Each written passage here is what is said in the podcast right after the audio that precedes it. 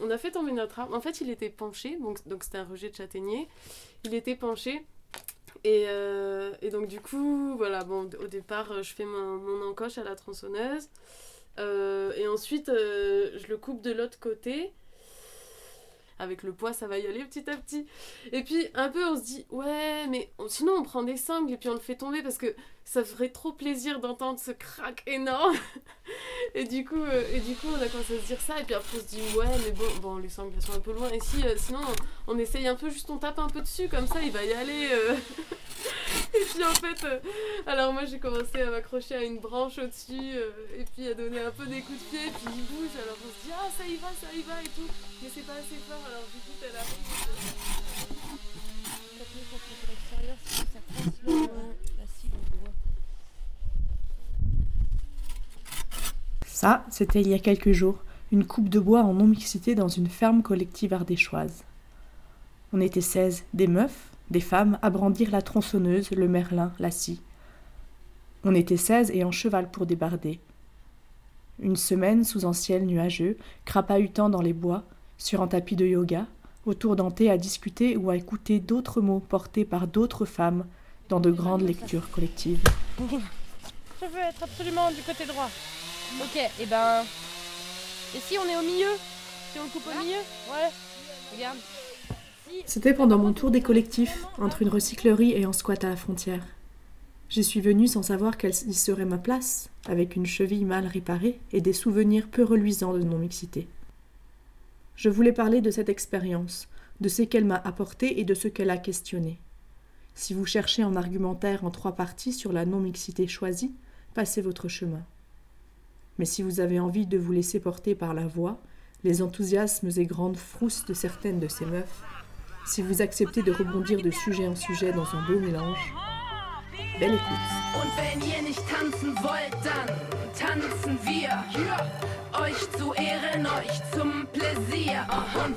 Avec Bertie, Laurane, Laure, Irène, Kenny, Amandine, Cléa, Nino, Judith, Marion, Flo, Kate, Floriane, Anne, Félicité, Vren, je me suis rendu compte de tout ce qu'on pouvait partager, de tout ce qu'on vivait chacune dans notre coin, et puis que les autres exprimaient.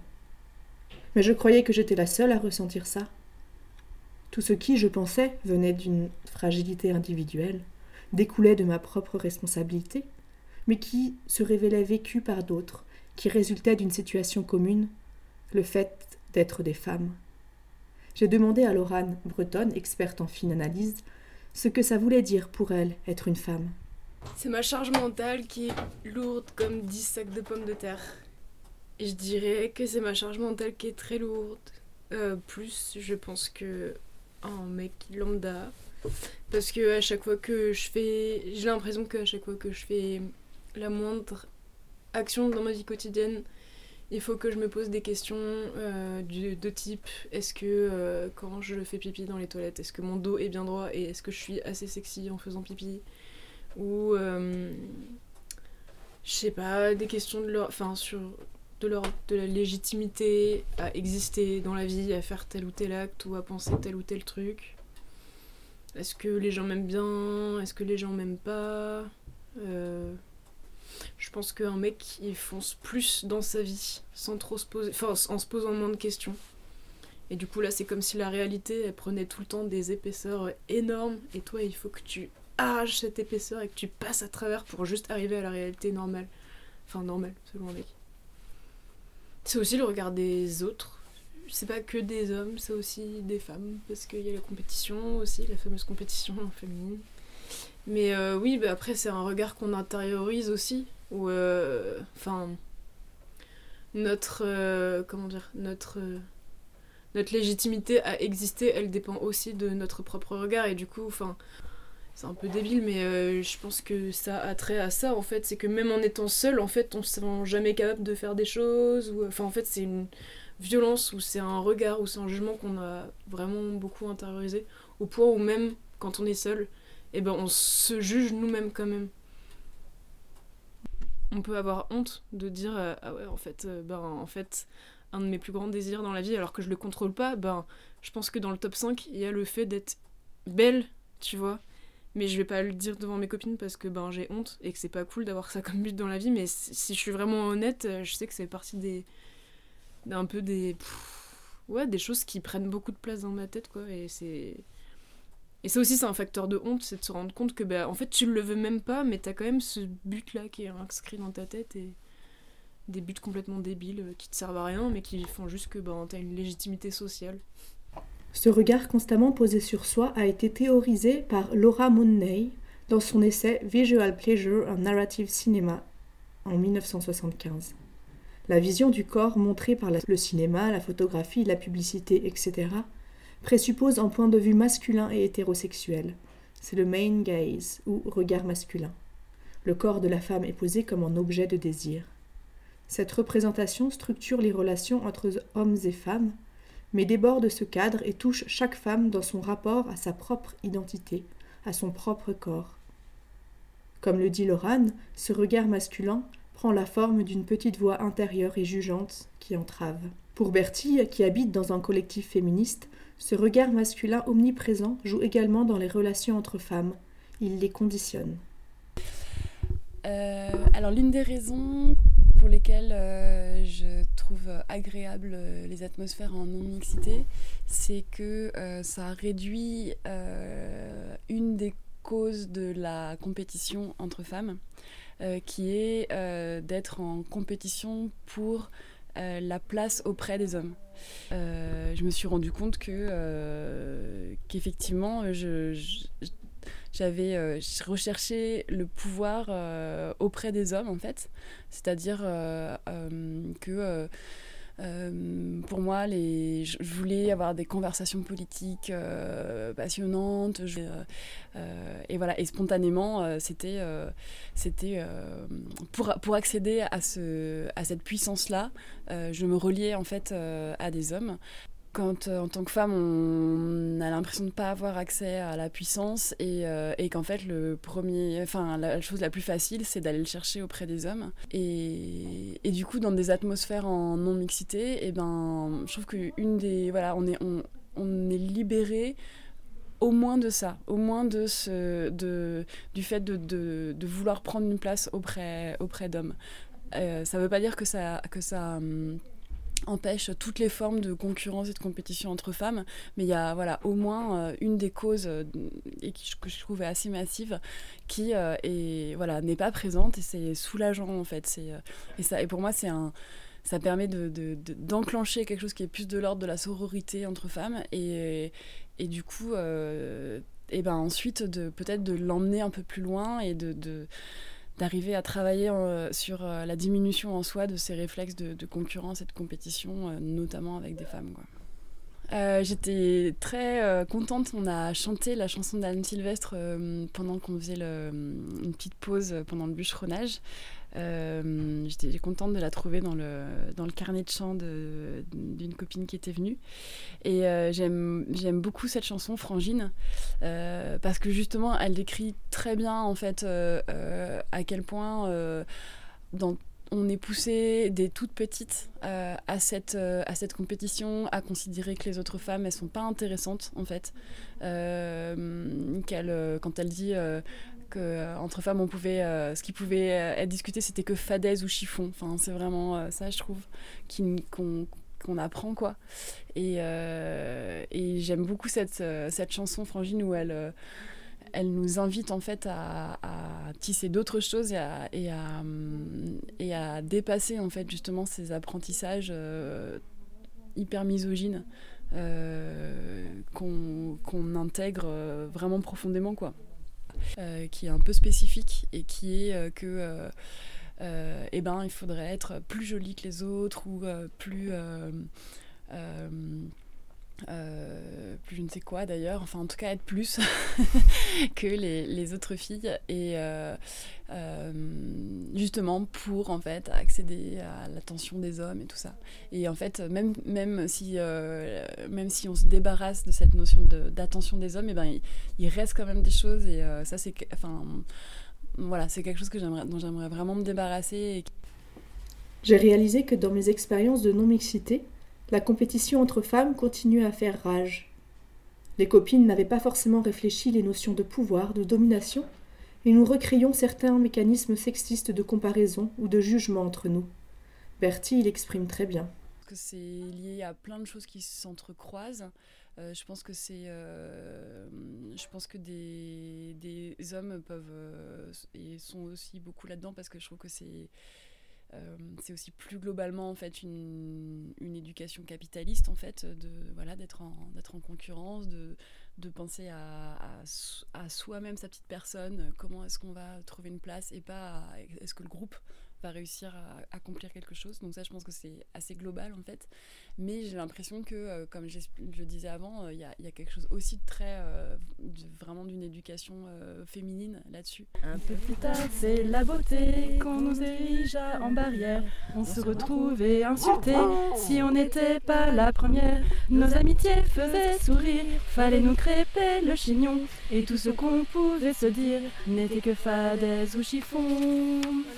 On aurait pu rester frangine, ça nous aurait gagné du temps. Main sur l'épaule, j'imagine qu'on aurait pu se regardant, voir qu'on était tout assez belles, et même celles qui n'ont pas le temps. C'est tout pareil dans nos métiers. On nous oppose et on nous monte en épingle pour mieux montrer qu'on se trouve en dehors du compte. Pour peu qu'on dépasse la tête, on est toujours une exception, chacune sur notre planète. Ce qu'on a pu tourner en rond. La non-mixité choisie peut être un formidable outil pour se dégager temporairement du regard masculin et essayer autre chose. Essayer de prendre une place, souvent revendiquée par les hommes par exemple, effectuer ou enseigner des gestes techniques. Pour Cléa, qui vit en ce moment dans un collectif agricole, l'impression dans ma vie quotidienne, euh, c'est surtout des, des, mecs qui font le travail dur ou un travail qui, qui demande beaucoup de force et c'est un peu. Et ou aussi qui qui prend la parole qui répond. Euh, c'est surtout des garçons qui discutent avec une une voix forte. Et comme ça je me aussi euh, que je suis un peu timide je me sens pas très euh, légitime de prendre la place. Judith et Nino, en tant qu'ouvrières agricoles, vivent au quotidien cette absence de légitimité. Ils sont capables de te prendre des outils des mains sans te demander. Euh, que j'ai l'impression que le vocabulaire euh, qu'ils utilisent face à moi, c'est euh, non, attends, pause, euh, tu vois enfin que des trucs qui t'empêchent en fait de de ouais de prendre des initiatives de penser par toi-même de, de, de te sentir euh, légitime en fait. Ouais ça c'est un truc euh, je pense qui est, qui est super pesant et qui en, qui empêche mon épanouissement dans j'ai vu dans des même dans des domaines où finalement eux étaient incapables de savoir ce que c'était mon mon passé euh, ou dans des actions très faciles tu vois que je, je que j'ai déjà faites seule et que je sais je me sais capable de les faire euh, et que finalement euh, eux euh, d'office m'empêchaient de le faire quoi ou mmh. me prenaient les choses des mains ou... et des trucs qui bon alors c'est stupide tu vois avec du recul je me dis en fait faut pas se comporter comme eux mais il y a eu des moments où je me suis dit tiens pour, euh, pour leur montrer ce que ça fait je vais, je vais les imiter et j'ai commencé à leur prendre des, des outils des mains. Alors t'aurais vu leurs yeux? Je crois que ça leur est jamais arrivé de leur vie quoi. Et, ils, et, ça les a tellement choqués que comme moi ils savaient ils ont pas su quoi répondre. Parce qu'en fait c'est tellement de l'irrespect. Et ils s'en rendent pas compte mais quand tu le quand tu fais ça à quelqu'un c'est hyper irrespectueux quoi. Tu tu la considères pas comme euh, quelqu'un de capable. Tu prends l'outil des mains sans, sans demander c'est c'est super violent en fait enfin une nana qui me qui me montre euh, comment faire des choses, tout simplement. Qui me transmettent quelque chose. Ouais, et qui, et qui soit un exemple aussi, tu vois. Enfin, je crois que quand je voyais Flo dans la forêt à abattre ces gros arbres, tu vois, j'étais là. Enfin, je sais pas. Ouais, ça c'était. C'était super. Et puis tous ces. aussi tous ces sourires complices entre nous quand quand, euh, je sais pas, il y en a une qui éclatait un truc au Merlin, et que, tu vois, il y avait tous ces trucs euh, de complicité dans la, dans la force de travail euh, qu'on était, et c'était, c'était super satisfaisant ça. Merde, comme ça, mine de rien, si elle te renne dans l'œil ou dans la tête pendant que t'es avec la tronçon à la main, ça peut faire des, faire des grosses conneries, c'est vachement dangereux. donc bien être à l'aise, bien sur tes pieds, donc faut tout, tout virer, faire le ménage d'abord. Et puis après, il faut que tu fasses l'entaille. Il faut réfléchir pour faire l'entaille. Euh... En fait, normalement, là, celui-là, il est facile parce que du coup. Apprendre, euh, transmettre. J'ai demandé à Irène, qui fréquente les milieux meufs queen de Lyon, pourquoi elle est venue couper du bois ici. Ça m'apporte euh, la confiance qu'on m'a pas donnée euh, dans un milieu euh, mixte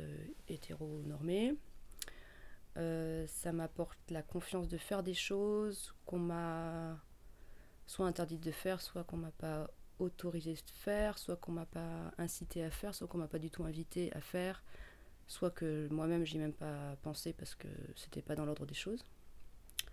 Donc euh, j'apprends à manier des outils, à faire des trucs qui, que jamais j'aurais pu imaginer faire un jour. Et ça je trouve ça super, euh, vraiment super. Ça me.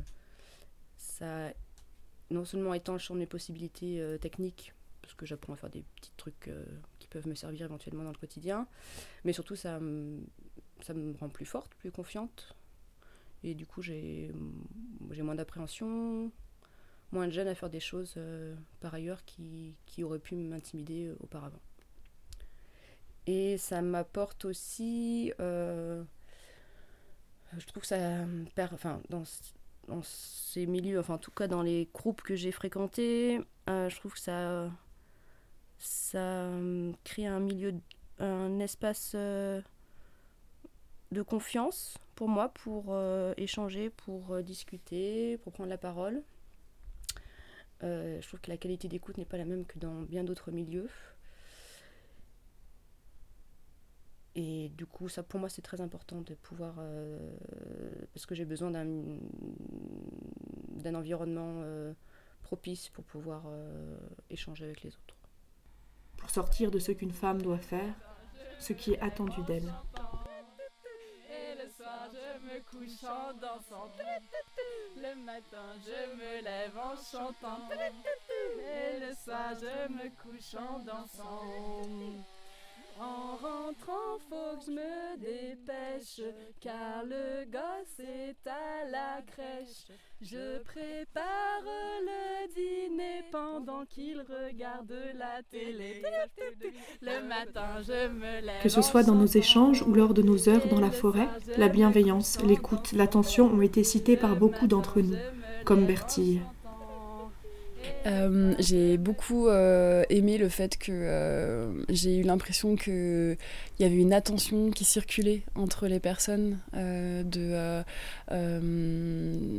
de vérifier ah, est-ce que tout le monde est là, ah, une telle elle est pas là, est-ce qu'elle est. Ben, c'est parce qu'elle est fatiguée. après, on, rentre, il y a toujours quelqu'un qui lui demande comment ça s'est passé pour toi, est-ce que ça va? Enfin, voilà, une, sorte d'attention en fait aux autres et vraiment dans la circulation. C'est-à-dire que c'était pas euh, j'ai pas senti qu'il y avait euh, certaines personnes qui euh, prenaient en, charge ce rôle de soin et d'autres qui dans la mhm. réception. Enfin, j'ai vraiment senti quelque chose qui circulait et une attention à ce que à ce que chacune puisse apporter en fait des choses au groupe enfin que c'était pas toujours les mêmes hein, qui qui apportaient des connaissances ou des propositions que c'était voilà il y avait une attention à ce que à ce que ça ce soit ça permette à chacune de de faire part de ses richesses en fait. Et notamment, je trouve que ça s'est vraiment euh, euh, concrétisé dans une soirée où on a euh, écouté de la, des musiques. Et l'idée, c'était que chacune, en fait, proposait une chanson qu'elle aimait bien et qu'elle avait envie de, de, faire écouter au groupe. Et, et j'ai trouvé que ce moment-là, tout particulièrement, il, voilà, il était très symptomatique, en fait, de cette place de chacune et de voilà, qu'en fait on a toutes des choses à, apporter au groupe et, euh, que si on que si on donne de l'espace à chacune, et ben, tout le groupe s'enrichit en fait. C'était comme si ne plus vivre la domination des hommes permettait aussi de réfléchir aux autres formes de prise de pouvoir, par l'âge, l'expérience, la capacité à imposer ses idées, et puis à ramener ces réflexions chez nous, dans nos quotidiens, nos postures face à des personnes racisées, d'une classe sociale différente. Même si nous étions toutes des femmes blanches, certaines vivaient en collectif, en camion, à la ville, à la campagne ou entre les deux, étaient hétéras, lesbiennes, un peu des deux, cathos, athées, travailleuses du sexe, psychologues, autrices, agricultrices, danseuses. Pour Laurane Je lis pas de bouquins en entier dans ma vie, en tout cas je lis pas de romans ou de choses comme ça, bref. Et donc du coup je trouve ça quand même important de pouvoir avoir euh, dans la vie euh, des personnages, des, des personnes euh, fictives ou réelles qui puissent nous inspirer.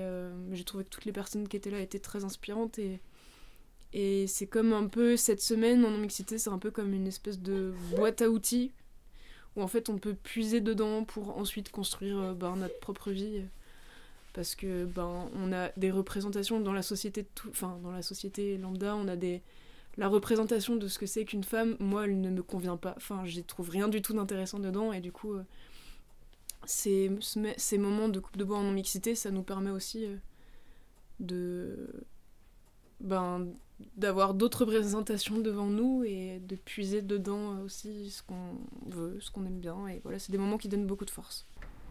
Trouver des chemins de traverse pour être qui on est vraiment. Passer par les autres pour trouver sa propre justesse. C'est aussi l'expérience qu'a fait Laure, ancienne militante au MLF, Mouvement de libération des femmes, créé en 1971. D'être complètement spontané, d'être qui tu es, quoi. Il n'y a pas besoin d'avoir de, de, stratégie, même des stratégies petites, mais des stratégies quand même. Là, moi, j'estime que j'en ai pas. Mais il faut dire aussi, Mathilde, que très longtemps, j'ai été qu'avec des femmes. Donc, si tu veux, ça m'a permis d'être euh, plus tranquille.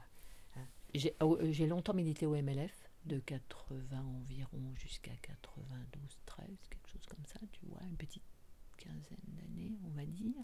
Donc là, ça m'a beaucoup aidé, parce que c'était vraiment non mixte. Ça m'a beaucoup aidé pour euh, me sentir heureuse et fière d'être une femme, ce qui n'était pas le cas. Elle permet la spontanéité et sans tension, une espèce de détente permanente. Tu veux, il n'y a rien à il y a juste à se rencontrer, à se connaître. On est toutes très différentes. Hein. Mais il n'y a pas euh, quelque chose d'un peu plus compliqué.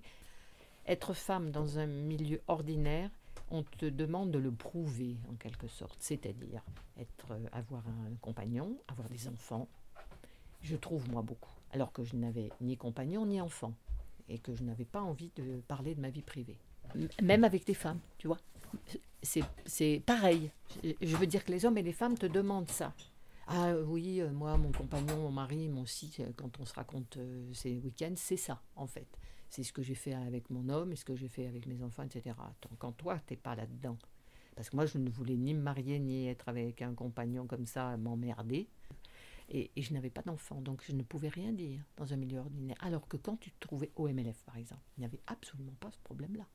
Tu n'étais pas en train de te valoriser par le fait que tu avais un compagnon ou un mari et des enfants. Il n'y avait pas du tout ça.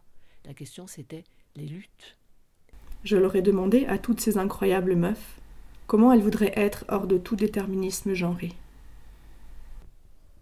Hmm, dans ma rêve, je serais très sûre de moi et je me sens légitime de faire ça que j'ai envie dans ce moment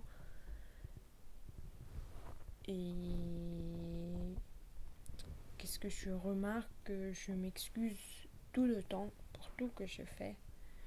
Et parfois j'ai parfois j'ai l'impression que je m'excuse un peu de, de vivre, de être, être vivant. Donc je me pose la question pourquoi et je crois c'est parce que je suis socialisée comme femme. Être une personne euh, plus affirmée, assurée, euh, à penser et à parler. Et voilà, je. euh, fréquenter ce type de milieu non mixte, féministe, me permet, je crois, un peu plus chaque jour de progresser vers cette personne que j'aimerais être. Je pense que je serais. Je, me vois un peu comme euh, une espèce. euh, je, pense que je kifferais être une espèce d'aventurière euh, solitaire, un brin opportuniste, mais pleine d'amour et, passionnée par toutes les possibilités qu'offre la vie et le monde, toutes les connaissances à faire, toutes les choses à expérimenter. M'intrigue beaucoup. Mais aussi, enfin, ceci dit, euh, je me vois pas, enfin, en tant que ce qu'il y a aussi en face de moi, je, pense que même si j'étais cette personne dans le monde, aujourd'hui tel qu'il est, je serais pas plus heureuse que ça. Enfin, je trouve que. Enfin, c'est pas la seule condition qui me rendrait heureuse. Enfin, du coup, faudrait que le monde aussi en face, il change. Moi, je dirais que c'est pas forcément des actions particulières que je ferais en plus ou en moins, mais j'ai l'impression que c'est juste que je me sentirais plus sereine et plus légitime à faire tous les trucs que j'entreprends actuellement. quoi. Se reconnaître femme n'a pas pour but d'exalter sa féminité ou tenter d'atteindre individuellement en nirvana, une ataraxie qui n'est souvent que tour d'ivoire. C'est plutôt agir collectivement contre une société patriarcale, classiste, sexiste et raciste où il faut être riche, homme, hétérosexuel, blanc. Sinon, tu l'as quand même bien cherché. qui sommes sans passé, les femmes, nous qui n'avons pas d'histoire. Depuis la nuit des temps, les femmes, nous sommes le continent noir. Fond, nous femmes esclaves, et brisons nos entraves. Debout. Beaucoup d'amis mecs réagissent mal à cette idée, se retrouver entre meufs. Parfois j'essaye de leur expliquer et- et parfois je me contente de les écouter en parler entre eux. Ils ont l'air d'être tellement au courant. Les uns, les dominants, sont ceux qui ont le droit de fermer leurs portes à qui ils veulent, de rester entre eux, mais qui exigent de pénétrer partout et de s'y sentir à l'aise. Les uns ont été élevés depuis leur naissance dans une croyance que rien d'humain ne leur est étranger et ne doit leur être étranger. Christine Delphi, classée, dominée. Et puis merde. Au bout d'un moment, faut nous foutre la paix. On fait des trucs inclusifs tous les jours de l'année et y a jamais personne. Et là, on veut juste être peinard entre nous et vous venez tous nous faire chier. À travers les entretiens se dégage ce que permet la non-mixité. Un espace où échanger, apprendre des trucs chouettes.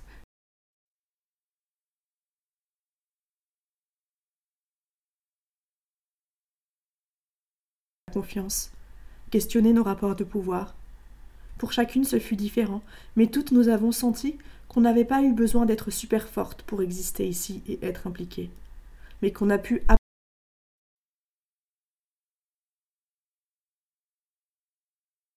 plaisir, un extrait du fantastique Le monde est comme deux chevaux, un texte de Christiane Rochefort. La route de Montréal. C'est sur la route du Maine vers Montréal. Elle regarde vers l'est et soudain elle voit un grand nuage sombre à l'horizon, noir en vérité, qui s'avance à une vitesse énorme. Une tornade, un typhon? Non. Le temps de parvenir à ranger l'auto, ils sont déjà au-dessus de sa tête. Ils occupent le ciel entier, un front immense sur des kilomètres, de grands oiseaux en formation, triangles ouverts de petites unités, et ils n'arrêtent pas, ils n'arrêtent pas de passer, à grands battements lents. Les outardes arrivent. Le lac Champlain n'est plus très loin. Elles arrivent, elles arriveront, ô Dieu, mais pourvu qu'elles arrivent. Elle, en bas, au bord de la route, petit verre sans foi, est en train de prier, elle ne sait même pas qui. Peu à peu, le front se fait plus clairsemé, les battements plus lents, plus lourds, les triangles sont imprécis. Voici les fatigués et ses larmes débordent. Non, elle n'a pas le pleur facile. Et d'ailleurs, elle ne pleure pas. On pleure par elle. Elle est traversée. Il fait gris et froid, le ciel est bas. Mais oh mon Dieu, bientôt ils seront tous passés. Sans doute ils arriveront au lac avant la nuit, Seigneur, merci. Et puis voici, loin derrière les autres, deux attardés. L'un bat péniblement l'air, épuisé, n'en peut plus, blessé, et l'autre lui tourne autour, devant, derrière, à côté, sous lui. L'entoure de son vol, insiste, le soutient, l'accompagne, ne le quitte pas, ne le laisse pas.